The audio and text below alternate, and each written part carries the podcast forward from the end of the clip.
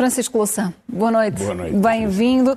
E eh, com um orçamento ainda sem garantias de viabilização, com muitas contradições eh, também. Depois da aprovação de diplomas, esta semana em Conselho de Ministros, nomeadamente nas áreas da saúde e do trabalho, havendo aqui uma, uma aproximação à esquerda, foram dados sinais suficientes para desbloquear? Vamos, vamos analisar essas, essas propostas Sim, em concreto. Vamos começar por ver hum, vamos as questões de fundo e depois, talvez, em detalhe, essas propostas e o que elas uh, significam. Hum. Um, bom, podemos começar por este, este ponto, que é uma chamada de atenção para a gravidade da vida social da maior parte dos trabalhadores, particularmente dos mais jovens. Este gráfico conta-nos a história de três gerações, mostrando quanto, qual é a parte dessas pessoas que trabalham eh, com idades diferentes, que estão em trabalhos precários. As pessoas que têm eh, 50 a 60 anos já tinham um trabalho precário no, no, no nosso século, século XX, século XXI, e que andavam à volta de 20%. Já era muito. Não era o como começaram, mas era como já estavam a viver. Eh, as pessoas que têm 30 eh, a 40 anos, que estão aqui a verde, já têm muito mais, uma porcentagem muito maior em trabalho precário, reduziu-se ligeiramente, eh, mas eh, anda à volta aqui é do, dos 50%. Agora, os jovens, os que têm entre 20 e 30 anos hoje, que começaram a trabalhar em 2008, 2009, eh, portanto há 10 anos, 12 anos, têm 60% de trabalho precário. Ou seja, não encontram outra forma de viver que não saltar de empregos ou de pescados, mesmo quando são pessoas muito qualificadas. Isto é uma boa razão para que a questão da lei e a questão da organização do trabalho, da política de emprego, há muitas outras questões que relacionam com esta, devam ser uma questão estratégica para, eh, para Portugal. Eh, há pouco tempo havia até o argumento que não se podia mexer em nada disso. Ainda a semana passada foi aqui anunciado com, com, alguma, com algum vigor aqui na, aqui na SIC, porque a União Europeia não deixa. E o argumento é os holandeses ficam zangados se Portugal mexer na sua lei do trabalho. E esse Isso argumento não é válido. Não é válido e caiu. Durante esta semana discutiram-se alterações e acho natural que assim seja. Mas o ponto de partida que eu queria sublinhar é este. Ou salvamos o emprego em relação à degradação das condições de vida dos mais jovens, também dos mais velhos, mas os mais jovens então, dois em cada três têm trabalho precário. Este é um primeiro problema. E o segundo problema que eu queria chamar a atenção é eh, na saúde. Um, ehm, porque também foi alterado hoje, nós depois vamos ver aqui um, um exemplo concreto que eu quero dar. Um, ehm, não sei se a Regia já, já terá condições. Para o, próximo, para o próximo gráfico que é, ehm, bom, parece que há, que há, alguma dificuldade, que chama a atenção para eh, a exclusividade e o, e o, e o debate. Talvez possamos. Hum.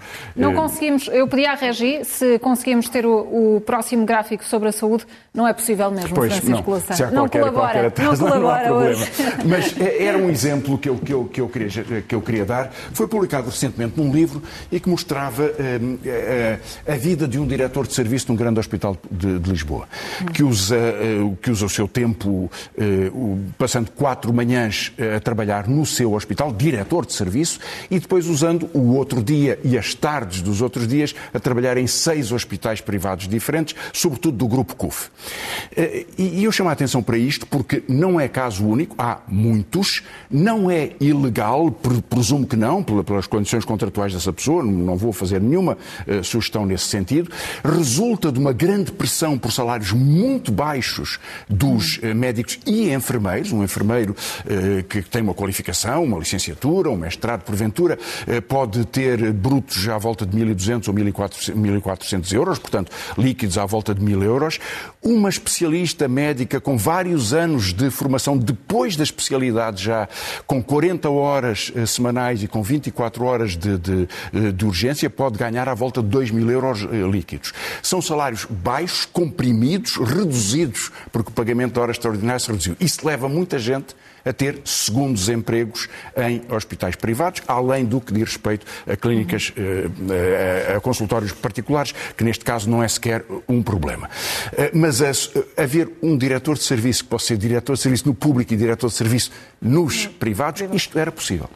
Ora, o que é que o Governo propôs durante esta semana? Depois de muita pressão, há três anos que prometia regulamentar isso, apresentou uma ideia de dedicação plena, que na versão de quarta-feira à noite era, permitia que as pessoas escolhessem e, portanto, o tal diretor de serviço ou qualquer outra pessoa nas mesmas condições poderia continuar a ter funções no privado desde que não estivesse em dedicação plena. Na quinta houve uma correção interessante, que é que seria obrigatório a quem tem cargos de direção no Serviço Nacional de Saúde ter dedicação plena, mas poderia dar horas uh, no privado. E o que não se sabe é qual é a compensação. Porque vamos lá ver, a, a lógica aqui tem que ser carreiras de, enfermeira, de enfermagem e de medicina que são bem pagas, muito bem pagas que correspondem ao grau de responsabilidade que estas pessoas têm eh, pela nossa vida e que lhes pede a contrapartida de uma dedicação exclusiva, plena, completa, em condições que os eh, recompensa e que dá ao serviço a garantia, ao Serviço Nacional de Saúde, a garantia desta estruturação. O Governo não o quer fazer, tem muito receio das corporações médicas, mas há um problema que se vai arrastando no Serviço Nacional de Saúde. Nós já perdemos 743 médicos este ano. Entraram bastantes em janeiro, os jovens que se formaram, perdemos 743, sobretudo eh, especialistas. Portanto, há aqui um problema estrutural no Serviço Nacional de Saúde, eu falei muito sobre isso, e até um problema de investimento, porque há investimentos em curso, Sintra, Madeira e alguns outros, não há verbas no orçamento, eh, ou melhor, não há adjudicação que permita fazer o Hospital Oriental de Lisboa ou fazer o Hospital do Seixal. Não há verbas para a maternidade que tanto se discutiu uh, uh, em, em, em, Coimbra. Não há verbas para, para o novo edifício do Instituto Português de Oncologia. Não há verbas para a readaptação da unidade local de saúde da Guarda, da Póvoa Vila do Conde, de um conjunto de infraestruturas que às vezes até estão no orçamento há vários anos e que não são executados porque não há condições para o fazer. Portanto, há um problema estrutural na saúde. E as soluções que apareceram esta semana indicaram eh, vontade de os discutir, mas eh, não é uma solução. Na questão do trabalho, eh, para, para ser muito rápido, há uma boa medida a ideia de que quando há um contrato que o Estado está a pagar para uma determinada obra, essa empresa não pode despedir os trabalhadores durante a vigência do contrato e não pode aproveitar o contrato para, para, para porque se tem aqueles trabalhadores é porque eles são adequados. E, e outras medidas que são um pouco, até me surpreende porque são um pouco para, enfim, para, para para criar um biombo na sala, para dizer de uma forma muito simpática. Imagine, eh, é preciso restabelecer as medidas que a Troika alterou sobre eh, eh, o cálculo da compensação por despedimento. E o Governo diz que para os trabalhadores em contrato a prazo, seja que em média estão um ano, seis meses, um ano, um ano e meio, pode voltar a pagar 24, dia, 24 dias uh, por ano de, de, compensação, portanto será cerca de 30 ou 30 e poucos dias no, no final de um contrato médio neste contexto. Uma pequena alteração de valor, mas não se aplica aos trabalhadores que estão com um contrato eh, eh, permanente. Portanto, estas cartadas jogadas pelo, pelo, Governo numa tentativa de aproximação à, à esquerda são ainda insuficientes nesta fase? O, o Governo tem margem é, é, para mais? É, é, tudo uma política. É, é, são propostas muito, de uma forma de negociação muito prussiana, se, se, se a expressão hum. se, se compreende. Ou seja, é posta em cima da mesa uma carta e não há discussão sobre ela, porque é assim que tem que ficar. Mesmo que seja tão marginal ou tão pouco relevante, pese embora a aceitação agora de que as questões laborais têm mesmo que ser discutidas, porque fazem parte da nossa vida. O governo tem margem? Tem. Tem margem para aumentar as pensões, não só para as pensões mais baixas, mas para o conjunto das pensões, tem margem para uh, uma melhor proposta nos salários da função pública, tem margem para as creches gratuitas, e deve fazê-lo porque é uma muito boa medida, tem margem para tomar conta dos CTTs, tem margem para um conjunto de investimentos que respondem não, não só ao que os partidos dizem, mas a, a necessidades do país. Tem mais de mil milhões de euros de folga orçamental em relação aos cálculos que faz no contexto do crescimento previsto da economia portuguesa, e eu tal veio dizer hoje que naquilo que o Governo prevê gastar, há 400 milhões a mais Portanto, há 400 milhões que não vão ser executados porque é uma, são medidas inflacionadas. Portanto, há 1.000 ou 1.400 milhões só na margem das medidas e do déficit que o Governo propõe. E, portanto, era possível fazê-lo. Agora, há aqui um problema político de, de fundo, eh, porque eh, eu, é eu acho que a opinião pública percebe bem que o governo nunca quis bem negociar com o Bloco de Esquerda, tem desde há dois anos uma situação muito conflitiva que se traduziu no, no, numa divergência na, na, na, no último orçamento. Mas tinha uma atitude muito. Eh, próxima, por vezes condescendente em relação ao PCP, um acordo de cavalheiros bastava, um aperto de mão basta. E houve uh, algo que mudou esta semana? Houve algo que mudou. O PCP subiu as suas, as suas exigências de, de negociação, incluiu as, as, leis laborais, coisa que nunca tinha feito até, até este verão. Eu acho que nisso faz bem. Acho que faz bem também subir as exigências negociais. Da parte do Governo diz-se que não são apresentadas propostas concretas, enfim, vamos ver quando souber os detalhes, quando os partidos assim falarem. Uh, mas há aqui um cálculo político do Governo governo que eu acho que está errado. E eu, ah, sabendo que amanhã há reuniões decisivas eh, do, do, governo com os partidos e que depois há decisões rápidas nos próximos dias, domingo e segunda, não pode passar disso, eh, acho que o governo tem um cálculo errado, que é de que pode criar uma crise política e fazer um jogo de responsabilização. O jogo de responsabilização é confusão em todas as direções. Cada um tem razão e nada resulta para a resolução de nenhum problema da vida das pessoas. A crise política é uma total irresponsabilidade. E provocar a crise política na expectativa de que o PS possa ter maioria absoluta é um erro trágico. Aliás, hoje João Leão dizia uma coisa espantosa, não sei se reparou, Patrícia, que é que se não houver este orçamento, o próximo é do PSD, ou seja, hum. perdemos as eleições. Se esse espírito se instala no governo, é, é, é, tudo passam a ser ações desesperadas. Ora, o governo devia fazer um acordo com os partidos de esquerda substancial, devia remodelar o governo e devia olhar para o resto da legislatura com um compromisso de respostas eh, substantivas, de respostas mobilizadoras da, da, da, sociedade sobre estes grandes problemas: a saúde, o emprego, a capacidade de melhorar as condições de vida das pessoas e a expectativa, sobretudo, das, das gerações mais jovens. Isso era o que o, que o governo deveria fazer, na, na sua opinião, mas tendo em conta os dados ao longo desta última semana. Quais são os cenários em cima da mesa? Parece-lhe que haverá orçamento ou que haverá eleições antecipadas? Bem, se fosse hoje à noite, eh, não haveria orçamento. Porque eh, medidas que foram apresentadas de uma forma tão limitada, hum. o governo, quando diz que fez aproximações, isso é verdade. Mas é a, é, digamos, é a aproximação do governo. Portanto, são pequenas medidas, a rejeição de algumas das propostas que estão em cima da mesa e algumas medidas limitadas em alguns outros campos. Um exemplo só das horas extraordinárias. Há 100 anos, há 100 anos, vem da, eh, vem da Primeira República. As horas extraordinárias são pagas eh, a dobrar. Isso foi, sempre, foi sendo alterado ligeiramente ao longo do tempo e na Troika foi cortado de uma forma drástica, como, como, como era a intenção das, das, das, organizações patronais. Porque achavam que era preciso forçar o aumento do horário de trabalho e pagar o mínimo possível. A lógica disso percebe-se. As associações patronais ficaram muito ofendidas pelo princípio de discussões tão limitadas como estas, como se viu na atitude que tomaram hoje. Eh, o Governo propõe que se restabeleça a norma anterior a partir das 150, perdão, a partir das 120 horas quando a norma legal é que não deve haver mais do que 150 horas por ano. Portanto, só as últimas 30 horas é que seriam recompensadas corretamente, segundo a tradição, a relação normal que vigorou e a economia funcionou em Portugal com essa regra. Claro que protegia o emprego e protegia o salário. Portanto, medidas desse tipo não resolvem este problema. Pode o governo fazê-lo? Tem que o fazer. Porque o governo tem margem financeira para isso, pode corrigir as pensões. Não tem nenhum sentido dizer a alguns pensionistas que descontaram legalmente pessoas que, com rendimentos médios, eh, muitas, alguns, em alguns casos com rendimentos modestos, que descontaram que não podem ter uma atualização e que têm que perder sempre o valor da inflação, têm que corroer as suas pensões. Não tem nenhum sentido. É totalmente injusto do ponto de vista social.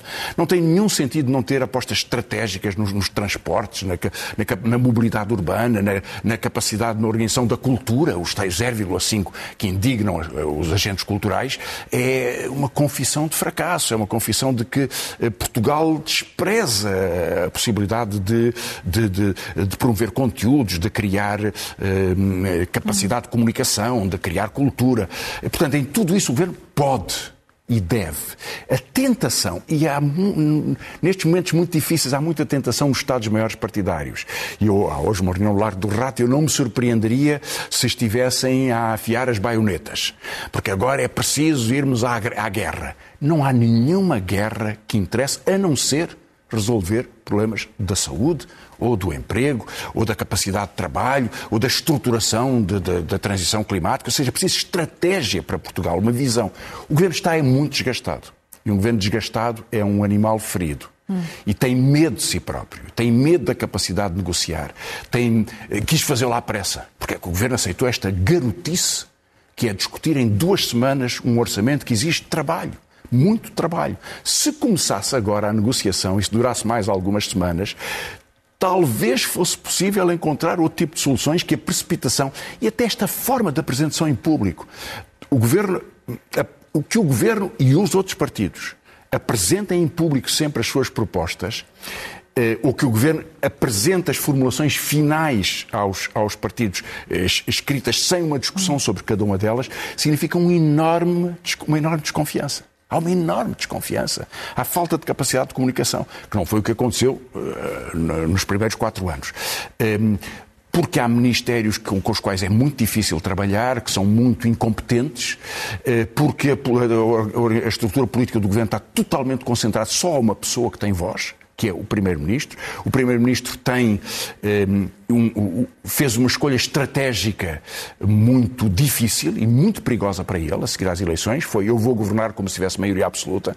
Havia uma pessoa uh, que reflete muito a posição do Primeiro-Ministro que escrevia todos os partidos vão ser satélites do governo. Isso é um erro tremendo. E pronto, e chegámos e a esta situação. agora que isso, claro que, que há uma, uma, última palavra só, Patrícia. Há, há, uma dúvida, assim, há uma dúvida que é esta. O, o, o Presidente foi muito mais discreto esta semana. Muito mais cuidadoso. E tudo leva a crer que ele preferiria que, mesmo que o orçamento chumbe, eh, houvesse uma, uma posição mais cautelosa do governo a seguir. Claro que o governo poderia apresentar outro orçamento. Poderia eh, gerir em duodécimos durante um mês ou dois, ou até nem isso, ou até nem isso, porque estamos em outubro. O orçamento tem que entrar em vigor dia 1 de janeiro. Há dois meses e uma semana para resolver uma crise que eventualmente surgisse na próxima semana. E pensar que isso não é possível é irresponsabilidade. Hum. É possível fazê-lo, mesmo que neste fim de semana não se conseguisse chegar a algum acordo, e ele seria desejável. Francisco Loucei, no meio desta crise política temos uma outra crise. O preço dos combustíveis continua a aumentar, a aumentar também as preocupações e o descontentamento já ele uh, visível uh, nas ruas, que não ajuda neste momento. O Governo anunciou uma medida servirá para travar e para acalmar a contestação? Duvido que acalme a contestação, uma medida que reduz ligeiramente, que vai almofadando um pouco estes aumentos. Mas repare, toda a gente sabe que Portugal tem o oitavo preço mais alto da eletricidade da Europa. Há outros mais, mas estamos no oitavo lugar em, em, em 27. E eh, temos o oitavo preço mais alto da gasolina e temos o décimo preço mais alto do gasóleo. Portanto, proporcionalmente ao poder de compra português, claro que não é isso que determina o preço, mas pesa muito nas famílias e há uma indignação que resulta, eh, que é forte e que pode ser muito problemática eh, na gestão política. Em França, isso deu origem aos coletes amarelos e a, e a muitos conflitos. Acresce que os pobres, entre os pobres, 40% das pessoas não conseguem aquecer a sua casa no inverno que está a chegar. Ora, isto resulta de muitos fatores. Uns Portugal não controla. Portugal não controla o preço do combustível, do, do, do, do petróleo, que está a 80 dólares o barril. Em 2008 já esteve a 147 dólares. Portanto, pode subir muito mais em função de condições de mercado. E isso é arrasador para nós. Isso não controlamos. Mas eh, eh, controlamos as rendas que são pagas a empresas de energia, nas eólicas e algumas outras, os benefícios que são dados a grandes empresas. Ainda hoje ninguém sabe o que é que se passou com a EDP, a venda das barragens. Isso encarece o, preço da gasolina eh, e dos combustíveis e da eletricidade. podemos controlar alguma coisa sobre os impostos, não que se possa pensar que a energia vai ser barata, não vai ser, vai ser cara, tem é que haver um contrato que permite substituí-la por fontes de energia hum, de, de, outra ordem, por exemplo, é muito importante eh, reduzir o carvão, reduzir uh, o uso de combustíveis fósseis, uh, substituí-los por, por, energias limpas, que são caras durante as suas primeiras gerações, mas há margens nos impostos. O PCP chamou a atenção para isso e eu acho que bem, porque há o adicional do ISP que, que este governo impôs eh, porque os preços estavam muito baixos uhum. do combustível já não se justifica e podia ser anulado. E cobrar IVA sobre o ISP, um imposto sobre um imposto, é totalmente injusto. Isto não significa muito na fatura, mas tem algum uh, significado. E, sobretudo, acho que é preciso um contrato com os cidadãos, que é dizer-lhes, nos próximos 10 anos nós vamos ter energia cara. A gasolina vai ser cara. Podemos adaptá-la e proteger as famílias, com medidas de emergência, o Governo tomou, tomou algumas, eh, mas o nosso contrato é que vos vamos garantir transportes públicos de qualidade como nós nunca tivemos, a preços mais acessíveis como nunca tivemos, que permita levar as crianças à creche, mover-se dentro de uma área metropolitana, eh, ir de uma cidade para outra, eh, e isto poupando energia, evitando o uso de combustíveis fósseis e, portanto, reduzindo a nossa necessidade de utilizar o carro no dia a dia. Isto não é de um dia para o outro, mas é um contrato de confiança. E isso pode ser feito e tem que ser feito. E terão de ser os países para já, pelo menos, a tomar medidas de forma individual até uh, a Sim, Europa porque a União Europeia não fará nada. de alguma forma uma, uma posição conjunta. Sim, e, e, creio que a indicação que foi vamos estudar, o que quer dizer hum. com franqueza em europeus, não vamos fazer rigorosamente nada porque o mercado tem que funcionar, como disse a senhora Merkel, tão aplaudida que ela foi e, no entanto, não deixou de dizer exatamente o que pensa, ou seja, não vamos fazer nada, cada um que se sabe por si. Hum. Francisco Louçã, vamos às sugestões de leitura. Então, há algumas sugestões. Eh, uma homenagem a Vítor de Sá, faz 100 anos eh, no seu nascimento, um grande antifascista, membro do PCP, eh, e um grande historiador. A crise do liberalismo e as primeiras manifestações das ideias socialistas em Portugal, da Universidade do Minho, foi a sua tese de doutoramento. Ele foi muito perseguido pela ditadura, aliás, impedido de ensinar. Tinha uma livraria em Praga, uma grande figura da história portuguesa. Álvaro de Magalhães publicou na Contraponto uma biografia de Manuel António Pina, para que tudo isto, um grande uhum. poeta, e depois vários livros em língua portuguesa de escritores hum, de, de moçambicanos e, e, angolanos. José Eduardo Agolusa, A Vida no Céu, na Quetzal, um romance. O fim de uma trilogia de Germano de Almeida, eh, cabo-verdiano, Na Caminho, A Confissão e a Culpa, trilogia do Mindelo. Miacoto, moçambicano. O Caçador de Elefantes Invisíveis, contos na Caminho. E João Paulo Borges Coelho, também moçambicano, Museu da Revolução, um esplêndido uh, romance de um grande romancista em língua portuguesa. E finalmente um texto muito interessante de Ana Teresa Pereira, na Relógio d'Água, como se o mundo existisse, pequenas peças, muitas uh, fabulosas, de, uh, de, de, de teatro, de, de apontamentos sobre a vida, Ana Teresa Pereira. Só nos falta um momento zen. Um momento zen. É um apanhado sobre este debate tão difícil. A Europa não ia deixar que mexêssemos na lei laboral. Bons argumentos para que se faça alguma coisa e alguém, mas infelizmente não é o primeiro-ministro português, que diz que é preciso mesmo acabar com as leis laborais da Troika no seu país. E vamos ver. Francisco Louçã, boa noite e até boa para noite, a semana. Muito obrigado.